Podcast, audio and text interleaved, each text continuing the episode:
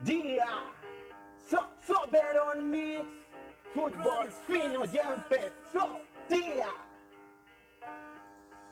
Inicia la transmisión, conéctate y comparte, empieza el fútbol fino, hay mucho que contarte. Después de cada encuentro de nuestra pandilla, el Asia en vivo donde el rayado opina, analista de primera, jugado al Monterrey, el que escucha y te contesta lo que piensa cada quien, este es el programa que todos esperamos y el pueblo rayado siempre nos conectamos, alineaciones de todos los juegos, empieza el año y aquí vamos de nuevo, somos los mejores somos número uno, rompiendo la liga como este no hay ninguno. Estamos al aire, empieza la emoción, empieza el debate de nuestro fútbol. Fútbol fino, esto ya empezó, rayado de corazón para toda la nación. Estamos al aire, empieza la emoción, empieza el debate de nuestro fútbol. Fútbol fino, comparte, ya empezó, rayado de corazón para toda la nación. Día, fútbol fino ya empezó. Día. Me pasa que por Día, so, Soberon Mix, fútbol fino ya empezó. Día. Inicia la transmisión, conéctate y comparte, empieza el fútbol fino, hay mucho que contarte. Después de cada encuentro de nuestra pandilla, el Asia en vivo donde el rayado opina, analista de primera, jugado al Monterrey, el que escucha y te contesta lo que piensa cada quien, este es el programa que todos esperamos y el pueblo rayado siempre nos conectamos, alineaciones de todos los juegos, empieza el año y aquí vamos de nuevo, somos los mejores, somos número uno, rompiendo la liga como este no hay ninguno. Estamos al aire, empieza la emoción, empieza el debate de nuestro fútbol. Fútbol fino, esto ya empezó, rayado de corazón para toda la nación. Estamos al aire, empieza la emoción, empieza el debate de nuestro fútbol. Fútbol fino, comparte, ya empezó, rayado de corazón para toda la nación. Día, fútbol fino ya empezó. Día.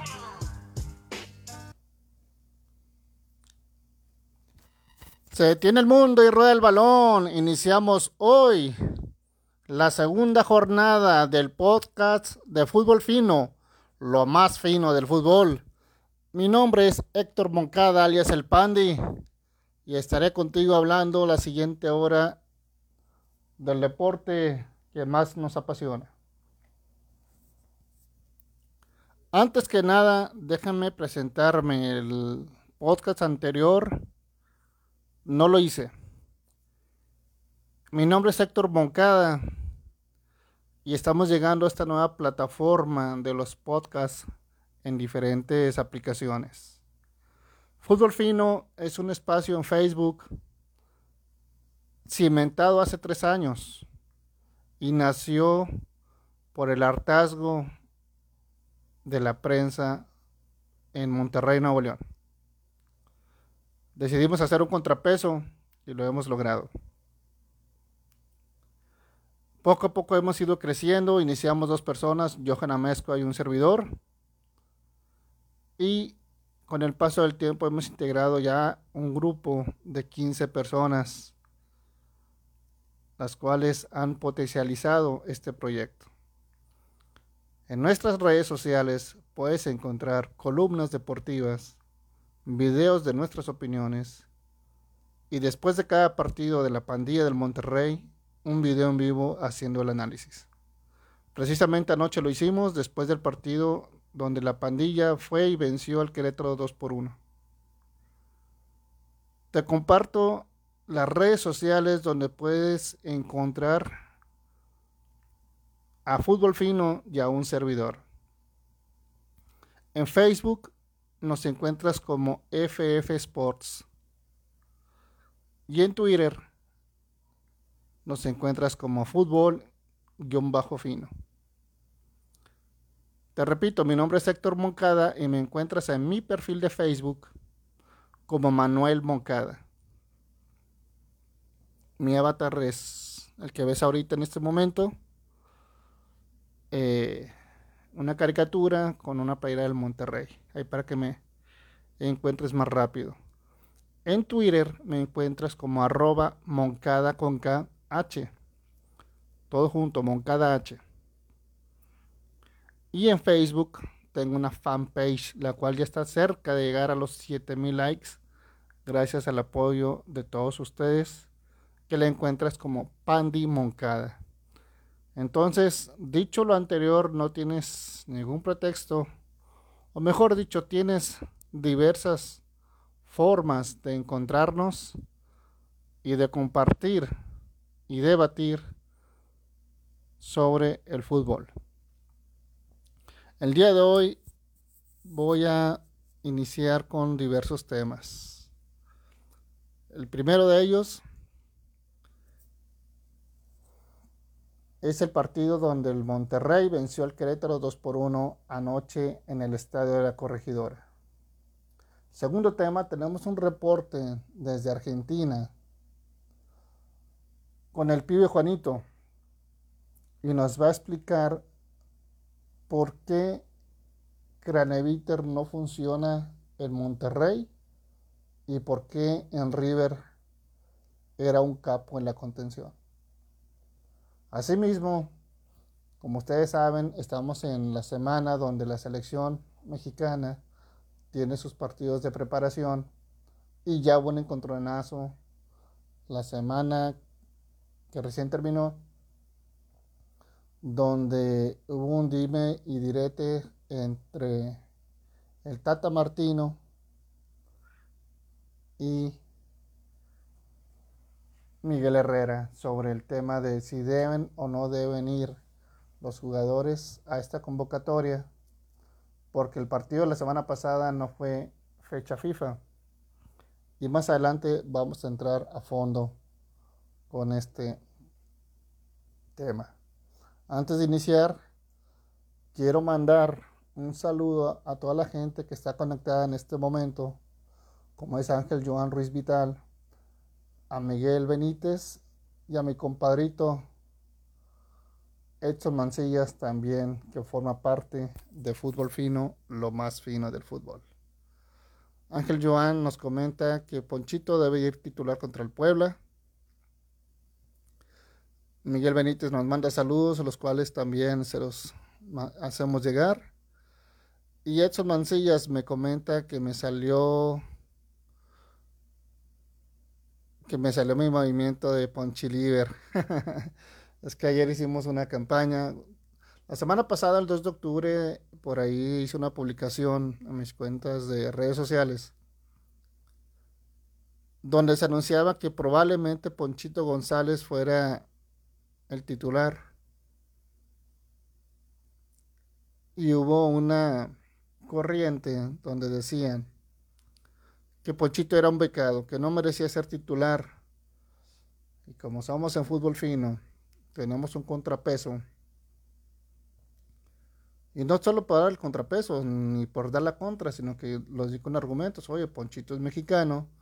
Ponchito tuvo su mejor momento con el Monterrey antes de su lesión, sentando a Pato Sánchez.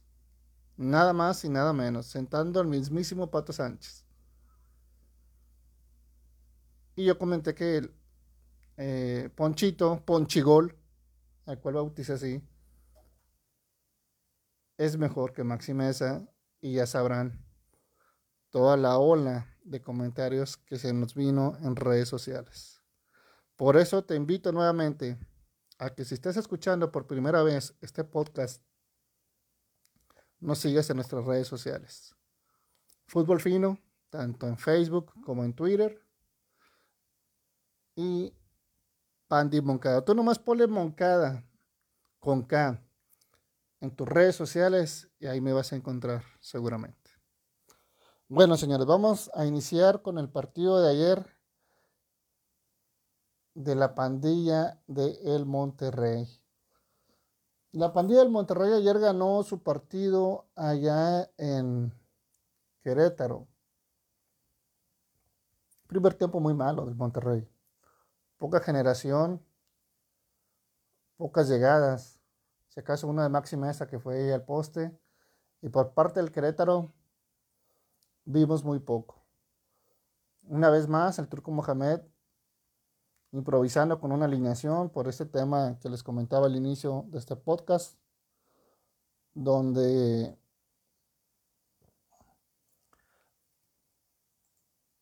donde los seleccionados mexicanos, algunos no regresaron y otros sí. Entonces salió con Funes Mori en la delantera junto con Aqueloba. En la media cancha Ponchito, Celso, Craneviter y Maxi. En la línea defensiva estuvo conformada por Daniel Parra, por Nico Sánchez, Sebastián Vegas, Estefan Medina y en el arco estuvo Hugo González. Como lo comenté al inicio, poco, poco que destacar el primer tiempo. Realmente no había muchas oportunidades del Monterrey. En el segundo tiempo, al minuto 60, se atreve a hacer los cambios Antonio Mohamed. Ingresan Charlie y también ingresa Vilés salió Aqueloba y salió Celso Ortiz. No entendí yo el cambio de Celso Ortiz, a menos que haya sido por esta situación de cansancio o una estrategia. Pero ninguna de las dos para mí es válida. Yo siento y confirmo que Celso Ortiz es la piedra angular del Monterrey. Sin embargo, pues los cambios les funcionaron en Turco Mohamed y eso hay que destacarlo.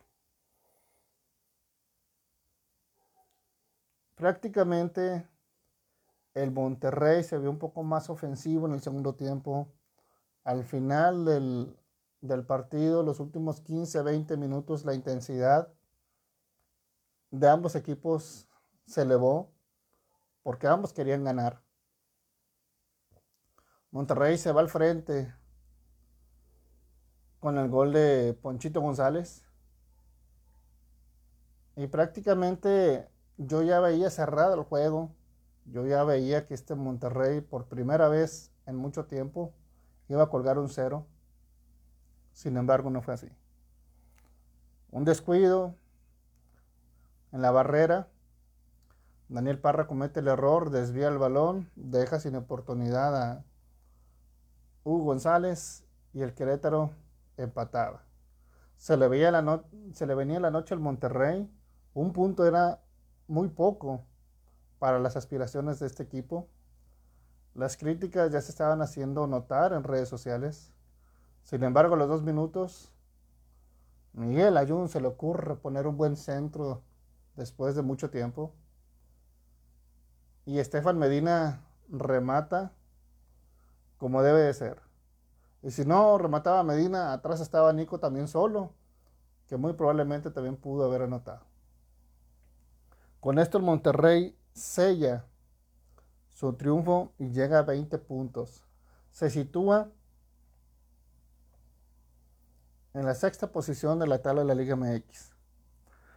Y aquí es lo que yo quiero enfatizar. De esto no hablamos anoche en el video en vivo y sí lo quiero mencionar el día de hoy. El Monterrey es el segundo equipo mejor en calidad de visitante. El segundo mejor equipo en calidad de visitante. El segundo. Si mal no recuerdo, son 10 puntos que ha sacado el Monterrey en patio ajeno. Perdón, son 11. Son 11 de visita, son 9 de local. Y esto en la prensa nadie lo dice. Esto en la prensa nadie te lo menciona. Estamos solamente por debajo de León, que tiene 14 puntos. O sea, un partido más ganado León. ¿Y por qué no se menciona? ¿Realmente el Monterrey está tan mal como lo hacen ver? Porque ya estaban pitando como una una crisis deportiva, ya lo estaban catalogando como una mala temporada y es cierto, nosotros hemos estado haciendo análisis de los partidos al término del mismo y hemos visto que el funcionamiento del Monterrey está muy lejos del nivel que todos queremos y que sabemos que puede mostrar. Sin embargo, matemáticamente Ha sido un torneo de regular a bueno. Repito, de regular a bueno.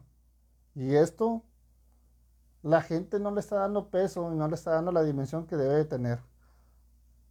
La diferencia del torneo de hoy al anterior es abismal y en cuanto a puntos ni se diga.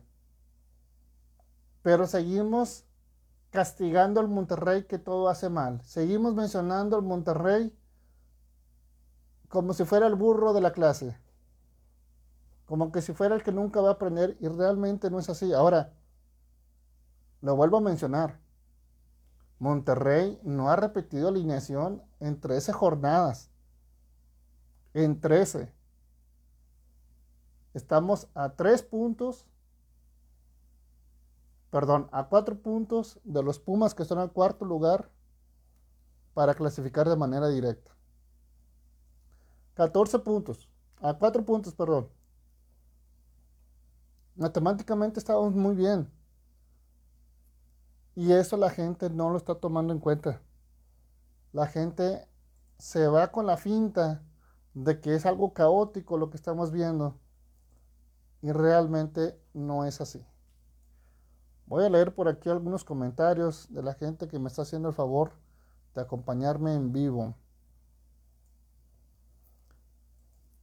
Denme un segundo.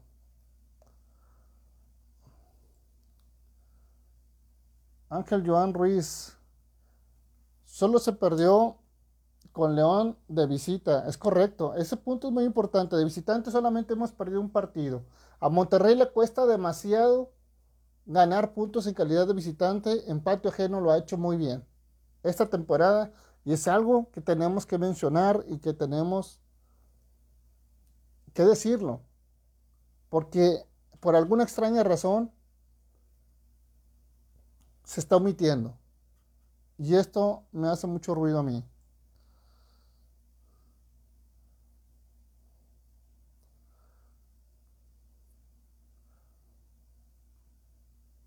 Otro comentario más.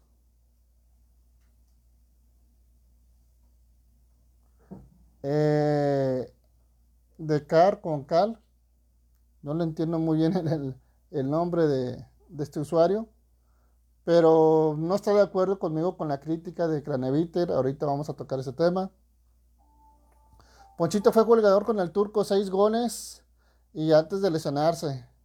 Ojalá que tome su nivel, dice Ángel Joan. Estoy de acuerdo con él. Ayer Craneviter jugó bien. Ponchito titular contra el Puebla. Y son de los comentarios que ahorita estamos recabando en nuestra red social. Por lo pronto, le mando un saludo a Carlos Salinas, a Ociel Sánchez, a Esteban Casas, a Miguel Benítez, Edson Mancillas, a Bastian Arispe, un saludo, compadrito. Que estés muy bien. Aquí andamos. Me da mucho gusto que la gente haga comunidad y que se una a este podcast de fútbol fino, lo más fino del fútbol. Y así es, señores, así es. El Monterrey va por buen camino. Una combinación de resultados podría ser que Monterrey se meta a la clasificación de manera directa. Obviamente está también a tiro de piedra de quienes lo siguen. Hay equipos en la tabla general muy cerca del Monterrey que también que si se descuida lo pueden alcanzar y lo pueden rebasar como es normal. Sin embargo, lo que yo veo en Monterrey es una diferencia importante entre la posición que se sitúa, que es la sexta, contra el doceavo que es el último que puede calificar al repechaje, que son los Bravos de Juárez, que tienen 14 puntos y Monterrey tiene 20, la diferencia son 6, la ventaja dos partidos. Por ahí estamos viendo la tabla, demasiados equipos con muy bajo nivel. El equipo de Chivas situado en la octava posición. Pachuca que está levantando, ya llegó a 20. Santos Laguna también está levantando. Llegó a 15, pero Puebla y Juárez, que me indican a mí que la tendencia es a la baja, se sitúan con 14. Estamos a tres puntos del equipo de San Nicolás, a cuatro puntos de Pumas, a cinco del América, a seis del Cruz Azul, que son dos partidos, y el León que tiene 30, ese ya se nos fue. Va a ser muy complejo alcanzarlo que las combinaciones de resultados se den. Y que todos los demás. Olvídense el primer lugar, así de simple. Y del segundo creo que también. Por ahí Monterrey puede aspirar al cuarto y una combinación de resultados incluso al tercero. Pero al que Monterrey debe de plantearse como objetivo es llegar al cuarto lugar. Veamos si lo consigue. Tengo un dato también muy interesante del equipo de la pandilla del Monterrey, que aquí en Fútbol Fino le dimos a la tarea de conseguirlo. ¿Qué pasa con la pandilla? En su calidad, eh, más que nada en su contundencia. ¿Cómo están repartidos los goles del equipo del Monterrey. Y me llevé una grata sorpresa, muy grata sorpresa. Por parte del Monterrey, los delanteros han realizado, bueno, el Monterrey, déjame te paso el dato, tiene 19 goles a favor. Y te voy a pasar el desglose de esos goles. 9 por parte de los delanteros del Monterrey. 6. Bueno, 4 de los medios ofensivos. Y 6, señores. 6 goles de los defensas. Defensas goleadores que tiene el Monterrey. Esto es un dato que tampoco se comenta en redes sociales ni en medios de comunicación. Y aquí lo estás escuchando en fútbol fino, lo más fino del fútbol.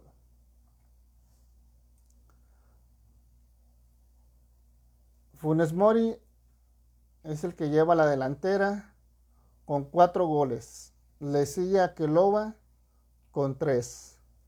Jansen y Pavón han realizado un gol en estas 13 jornadas. De los medios ofensivos, el equipo del Monterrey tiene con Maxi dos goles,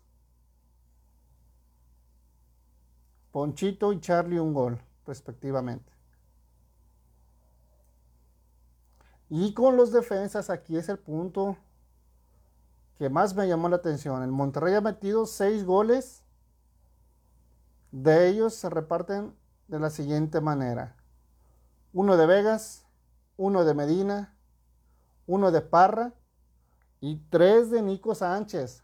Seis goles, o sea, la defensiva del Monterrey tiene más goles que la media cancha y está solamente a tres goles de los delanteros. A tres goles de los delanteros. Entonces, es muy importante el aporte que la línea defensiva está realizando yo no entiendo el motivo por el cual esto se demerita, al contrario, se tiene que aplaudir que Monterrey es el vaso lleno o es el vaso medio vacío, porque hay quien diga, son muy pocos goles para los delanteros. Es un poquito más del 50%, pero deberían de tener más, ¿no? Teniendo en cuenta que Janssen y Funes Mori son los delanteros que cargan con este peso. Pero si estás hablando de un equipo de fútbol Creo que es importante que, que los pepinos, como le llaman en el argot futbolero, se repartan entre todo el equipo, que no haya una dependencia solamente de uno o dos jugadores. Y eso es lo que está pasando con el Monterrey. Se está distribuyendo. Quizás esto sea el producto de tanta rotación en las alineaciones, de las bajas de algunos jugadores por COVID, de las ausencias algunas por la selección otras por suspensión y lamentablemente otras por lesión. Pero está muy bien distribuido el gol en el Monterrey. Ese es un candidato que yo te paso de manera exclusiva solamente aquí, en fútbol fino, lo más fino del fútbol. Y Nico tiene, si mal no recuerdo, desde el partido del, del América que no anota y que ha venido a la baja. Pero ya lleva los mismos tres goles que lleva Aqueloa. O sea, Nico aporta lo mismo en goles que Aqueloa. Impresionante este dato. Y está a un gol de Funes Mori. ¿Qué les parece? ¿Sabían estos datos? ¿Se habían puesto a analizarlos realmente? Saludos para la gente que se sigue conectando, como Juanito Rosas y como Aldair Caballero, que están en este momento. Nos comenta Carlos Salinas Moreno. Ni cree que las últimas jornadas,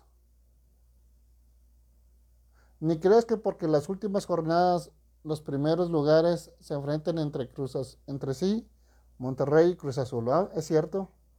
se enfrentan aquí en el Gigante de Acero, donde normalmente empata con la máquina cementera. El que no está es Avilés, ni se vio cuando entró. El jugador debe tener ganas de mostrarse que debe ser titular nuevamente, comenta Carlos Salinas, pero también hay que entenderlo. ¿Cuánto tiempo viene fuera de ritmo? Y eso le va a costar.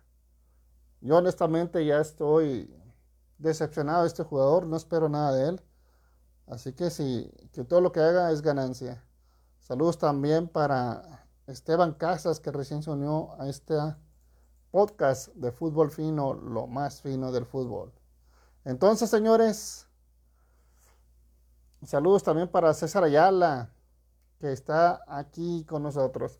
Entonces pueden ir comentando y armando sus debates en sus grupos de WhatsApp y en sus grupos en redes sociales.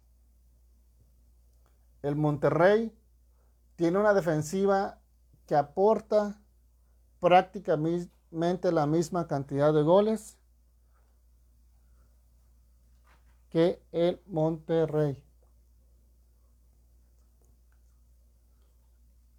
Prácticamente la defensa aporta la misma cantidad que la delantera y aporta más que la, que la media ofensiva.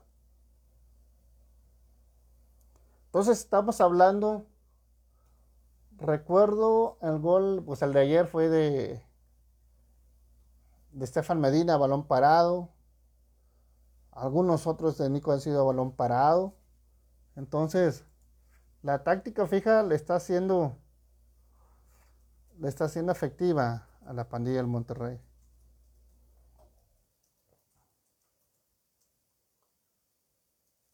Y no solamente eso, no solamente son los goles, no solamente son los goles lo que realiza la defensiva del Monterrey, sino los que genera.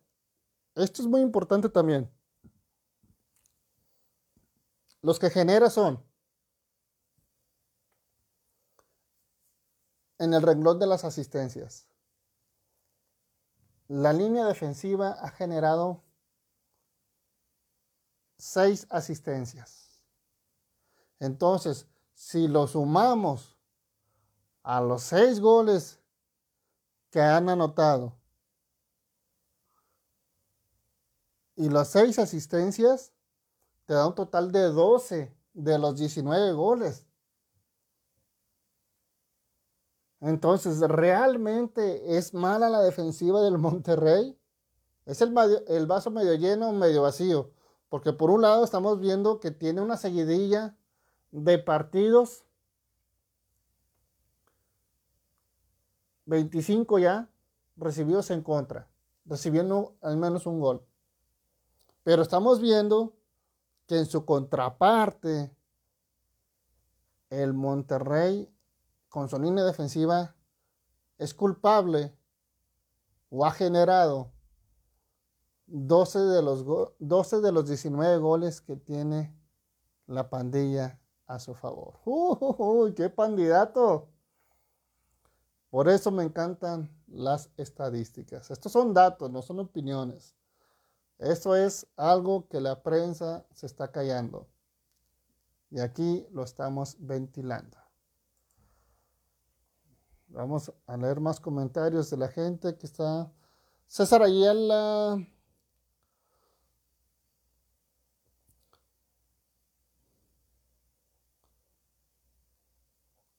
Dice, lo que no puede ser es saber que juegues con quien juegues, Rayado sale con gol de vestidor en contra. Sí, es lo que recién comentaba, que el Monterrey tiene una seguidilla ya de 25 partidos. Yo pensé que anoche lo iba a romper, esa seguidilla, porque ya estaba muy cerca el final. Y sin embargo, sucedió lo que nadie quería. En fin. Dato matón, cuando un equipo cierra bien el torneo puede llegar a la final y nadie se quiere enfrentar. Sí, normalmente eso sucede temporada tras temporada con, con todos los, con algunos equipos que le llaman el caballo negro, ¿no? Veamos quién puede ser el caballo negro, no sé si puede ser Monterrey, no sé si puede ser por ahí Santos o el mismo Pachuca, el que esté tomando esa etiqueta de caballo negro. Bueno, señores, pasemos al siguiente tema, que viene siendo el tema de Craneviter. Este argentino que estuvo a punto de jugar la Copa del Mundo con su selección, con la albiceleste, pero por irse a jugar a Europa en la liga de Rusia, no pudo ser convocado y perdió su oportunidad. Pero ¿qué pasa con Craneviter? ¿Qué, ¿Qué es lo que le falta o qué es lo que le sucede por el cual no puede mostrar su potencial. Prácticamente tiene las 10 jornadas jugadas del torneo anterior que se canceló y en esta ya van 13, es decir, 23 partidos para mostrarse. No creo que sea una cuestión de, de adaptación, porque ya jugó en Europa, jugó en el Atlético de Madrid, Creo que por ahí se fue al Sevilla, al Betis, uno de esos equipos, y luego emigró a Rusia. ¿Qué es lo que pasa? Necesitamos saber de viva voz de la gente que ha estado cerca de este equipo argentino llamado River Plate y que nos dé una referencia de por qué con los millonarios ¿Por qué con el equipo millonario destacaba demasiado Matías Craneviter? Tengo aquí el reporte de Juanito el pibe, el pibe Juanito, a quien vamos a escuchar enseguida para que nos diga por qué ¿Por qué Craneviter no rinde en Monterrey? ¿Cuál era la función principal o cómo se desempeñaba Matías Craneviter en el River Plate? Vamos a escuchar.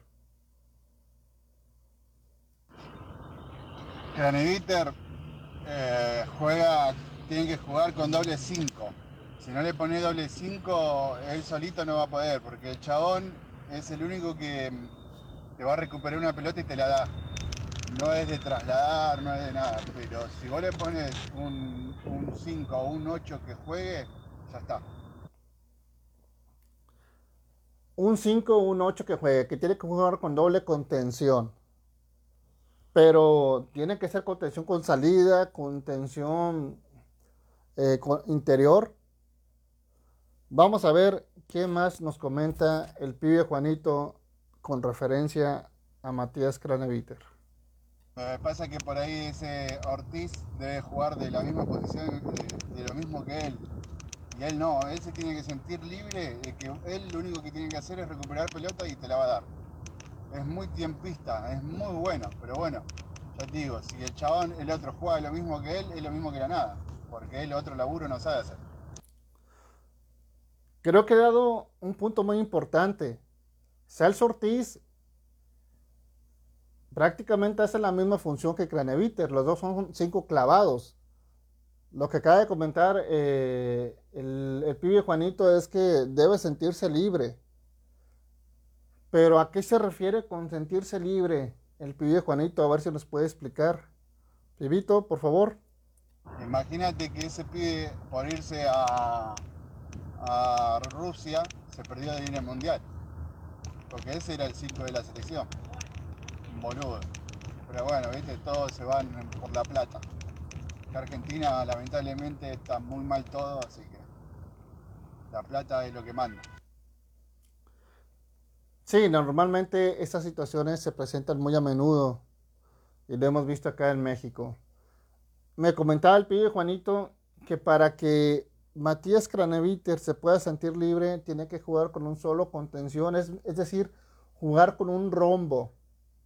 Me comentaba que el Monterrey me preguntaba, mejor dicho, que si el Monterrey no tenía un enganche. Y le dije, no, Antonio Mohamed no juega con enganche, no juega con un 10. El último que tuvo fue Cardona y no tuvo una buena sincronía con él. Y entonces es la manera que él debe de jugar. Matías Craneviter, solo en la contención, con un rombo que podríamos ponerlo con Gallardo o con Dorlan, o Gallardo y Maxi. Y de enganche podría ser, no sé si se pueda, ponerlo como un 8, pero una especie de, sabemos que es un 8, pero ponerlo como de enganche a, Charlie. O podríamos poner a Ponchito. Ponchito si te juega de enganche.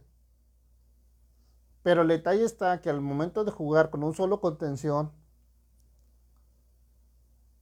los defensas tienen que ser rápidos para poder dar el apoyo, tanto para hacer el pressing como para recular o retraerse.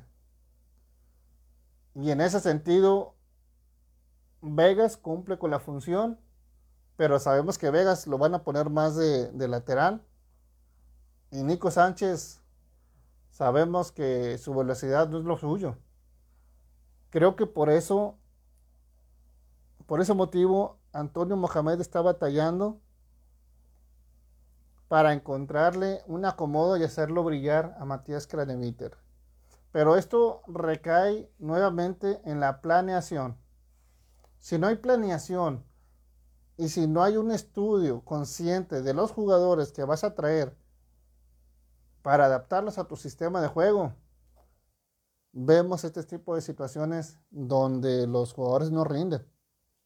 Vemos este tipo de situaciones donde los jugadores no se muestran. Y nos quedamos con la idea de que no dieron lo que se esperaba de ellos. Sin embargo, el sistema les termina afectando.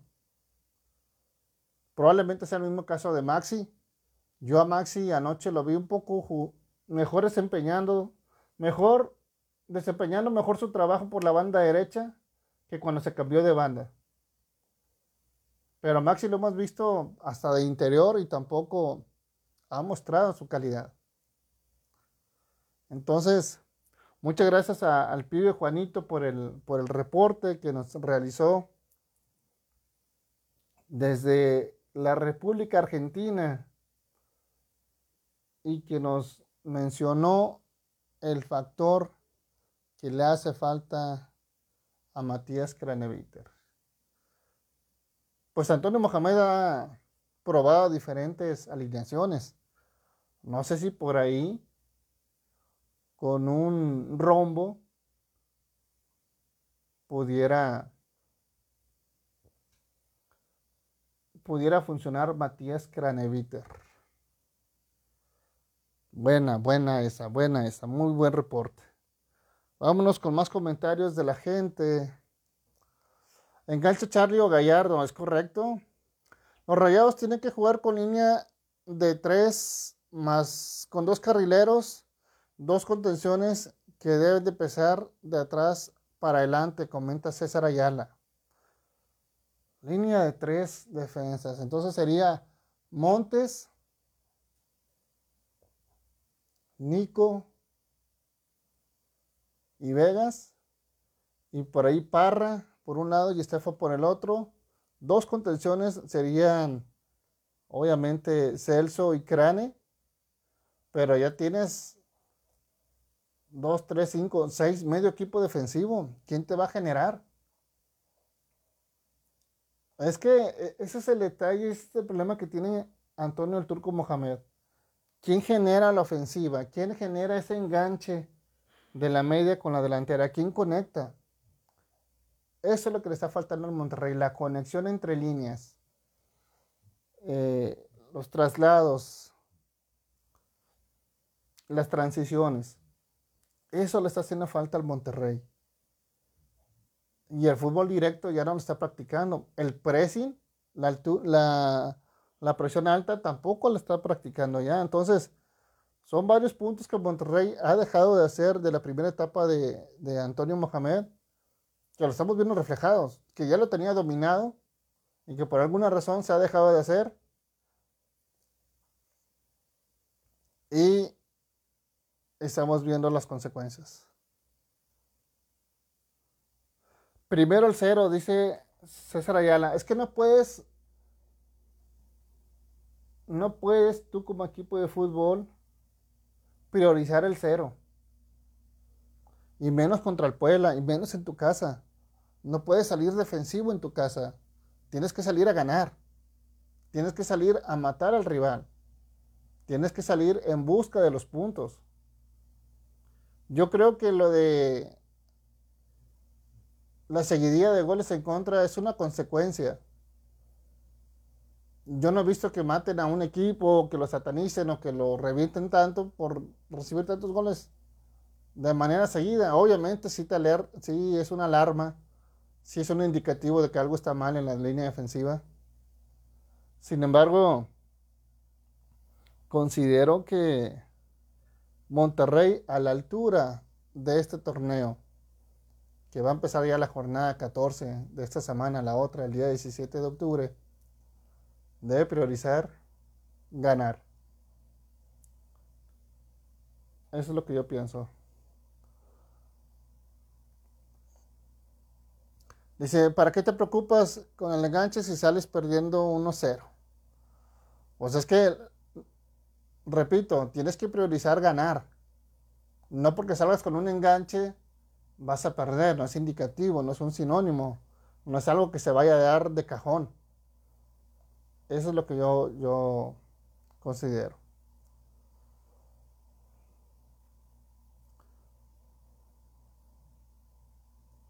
No siempre vas a meter más que los demás y para prueba está el juego.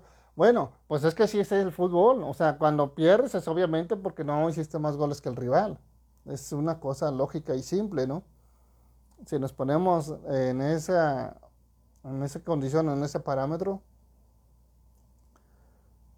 pues es, es muy obvio lo que va a suceder.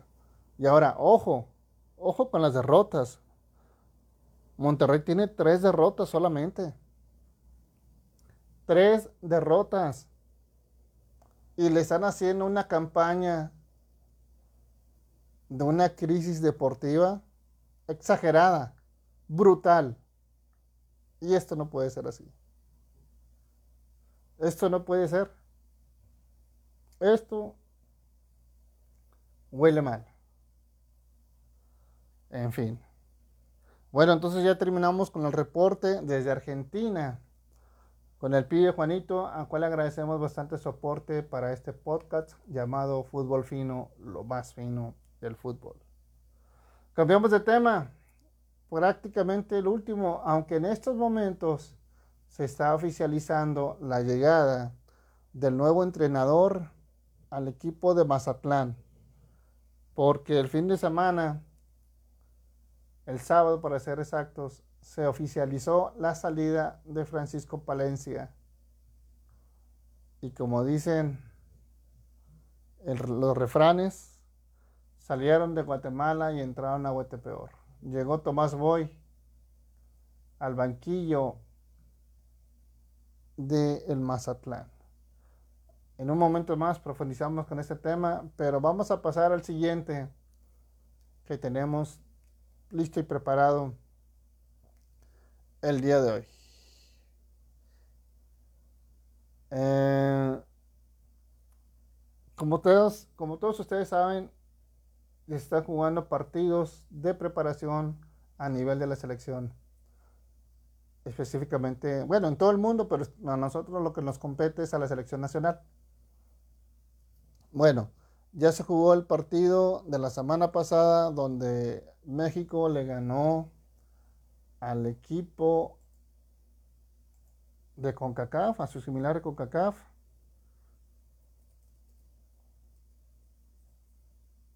Fue Honduras.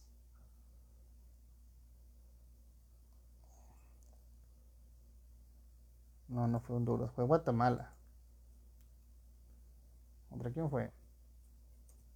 3 por 0 le ganó al equipo de Guatemala con goles de Henry Martin, Orbelín Pineda y Francisco Córdoba del América. Y entonces, en esa semana, Miguel Herrera se quedó molesto porque mencionó que para él no se le hacía justo que al Tata Martino le convocara jugadores porque iba a tener una carga excesiva a sus muchachos. Y al momento de regresar, regresaban más fundidos y con la urgencia de seguir compitiendo en la liga. Y esto fue lo que declaró Miguel Herrera para los medios de comunicación. Adelante, Piojo. De la selección. Por eso no quiero prestar jugadores a la selección, claro que no. En estas fechas que no son FIFA, claro que no. Córdoba estaba fundido, Jorge estaba fundido, Memo viene y se, lastima antes de empezar el partido. Cuando nosotros a lo, lo, dosificamos bastante bien y uno los regresan fundidos a los jugadores. Ellos no están preocupados por la chamba de nosotros. Pues yo también, tampoco tendría que estar preocupado por la chamba de ellos. Eso fue lo que comentó Miguel Herrera, que él no tiene por qué preocuparse por el trabajo de la selección mexicana, así como los de la selección mexicana no se preocupan por el trabajo de Miguel Herrera. Es, un tema donde hay que profundizar mucho y hay que ver las dos caras. Por un lado, yo coincido con Miguel Herrera de que no tenían que ir los jugadores de manera forzada, porque no era fecha FIFA. Y sobreentiendo también el esfuerzo y la carga física que le representa a los jugadores. Sobre todo un partido amistoso, luego contra Guatemala, en épocas de pandemia, donde realmente creo que están exponiendo aún más a los jugadores de contraer el COVID-19. A pesar que me que hay medidas y todo, por algún lugar, lamentablemente, las personas se pueden contagiar. Ya sea en el aeropuerto, ya sea en la llegada al estadio, ya sea de regreso, en el restaurante donde comen, etc. Adicional a la carga física, que como lo comenta, que Memo Ochoa ya estaba tronado y los demás estaban mermados, a pesar de que él había hecho una dosificación. Pero por el otro lado, la contraparte, lo que yo no entiendo de Miguel Herrera, si él ya estuvo en la selección mexicana, ¿cómo no se ponen los zapatos del Tata Martino? ¿Cómo no se pone a entender que los periodos para trabajar con la selección mexicana son muy cortos como para que todavía te los priven, para que todavía te los nieguen? Entonces, ¿en qué momento la selección se va a preparar? Aunque sabemos que la selección mexicana es un manoseo, aunque sabemos que la selección mexicana es un ir y venir de jugadores, es un desfile, prueban y ven a todos. Ahorita ya está Chaquito Jiménez, cuando poco o nada ha hecho para ganarse una convocatoria, simple y sencillamente porque se naturalizó. No vaya a ser que le pase lo mismo que a Jonathan González, que por estar en disputa con Estados Unidos lo convocaron le hicieron el daño, simplemente le pusieron el candado para que ya no se fuera con Estados Unidos ya no lo han vuelto a, a convocar. Y es joven y tiene talento.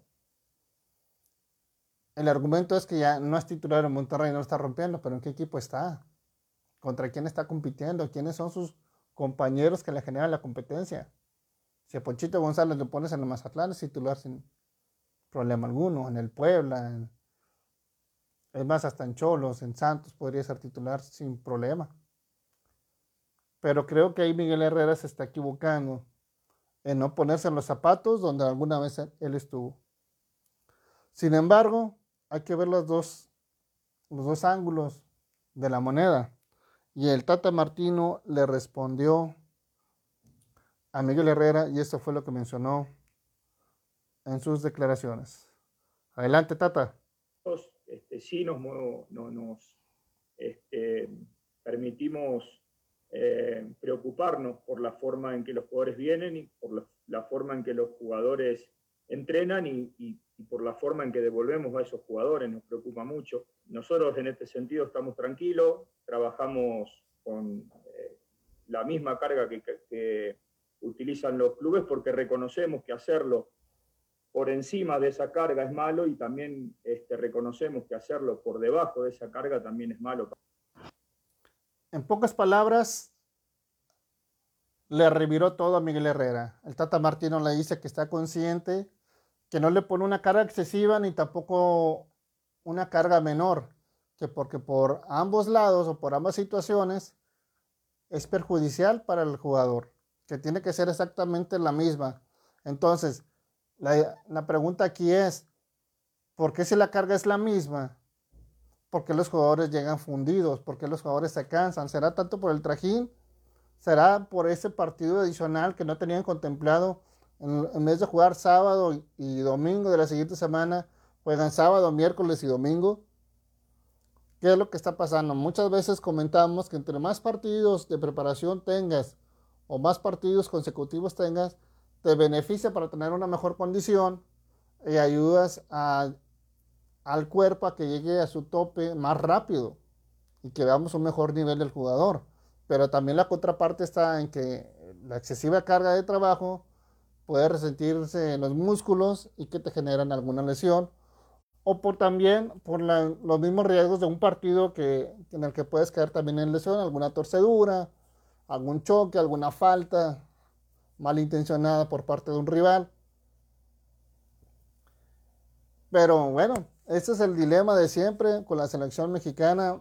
A mí se me hace, no sé, Miguel Herrera cuando habla siempre es, busca en terceras, eh, terceras personas la culpabilidad que él nunca va a asumir siento que nunca, que nunca se hace cargo ni se responsabiliza de lo que él hace. Y también considero que debería ser más empático porque él ya estuvo ahí. Me estoy inclinando un poquito más a favor del Tata Martino, pero también el Tata Martino también debe de considerar, yo creo que ambas partes deben de conciliar que no tienen que ir todos los jugadores a un partido de una fecha FIFA, una fecha que no es oficial de FIFA. Sobre todo también por las fechas que se están jugando, porque ya prácticamente es el cierre del torneo y muchos, muchos equipos están buscando amarrar la calificación directa. Entonces, buen dilema que se traen aquí tanto Miguel Herrera como el Tata Martino. Veamos en qué depara el futuro de la selección nacional, que el próximo miércoles va a haber acción contra el equipo de Holanda a la 1.45 tiempo de México. No, no va a estar Vincent Janssen, no fue convocado para los que están preguntando. Y el siguiente partido va a ser el martes 13 contra Argelia a las 2 de la tarde en esta gira, este microciclo que le llaman de la selección mexicana con el Tata Martino. Y como lo mencioné hace un momento, Tomás Boy llega ya como último tema de manera oficial al banquillo de el Mazatlán FC. Vamos a ver qué puede lograr Tomás Boy. ¿Qué podemos esperar de Tomás Boy? Que le dé equilibrio a Mazatlán, que lo lleve a las finales, que lo saque del hoyo. ¿Qué podemos esperar de, de, Tomás Boy? ¿Qué ha ganado en toda su carrera como director técnico? ¿A qué estilo es el que le gusta mostrar en sus equipos? ¿Cuál es su sello? ¿Bailará cuando festeje con sus goles? ¿Qué podemos esperar de Tomás Boy? La verdad es una verdadera, válgame la, eh, válgame la expresión, es una verdadera incógnita lo que podemos ver con Tomás Boy. Una vez más, eh, esta rotación de técnicos que a mí no me gusta, ¿no? Técnicos ciclados.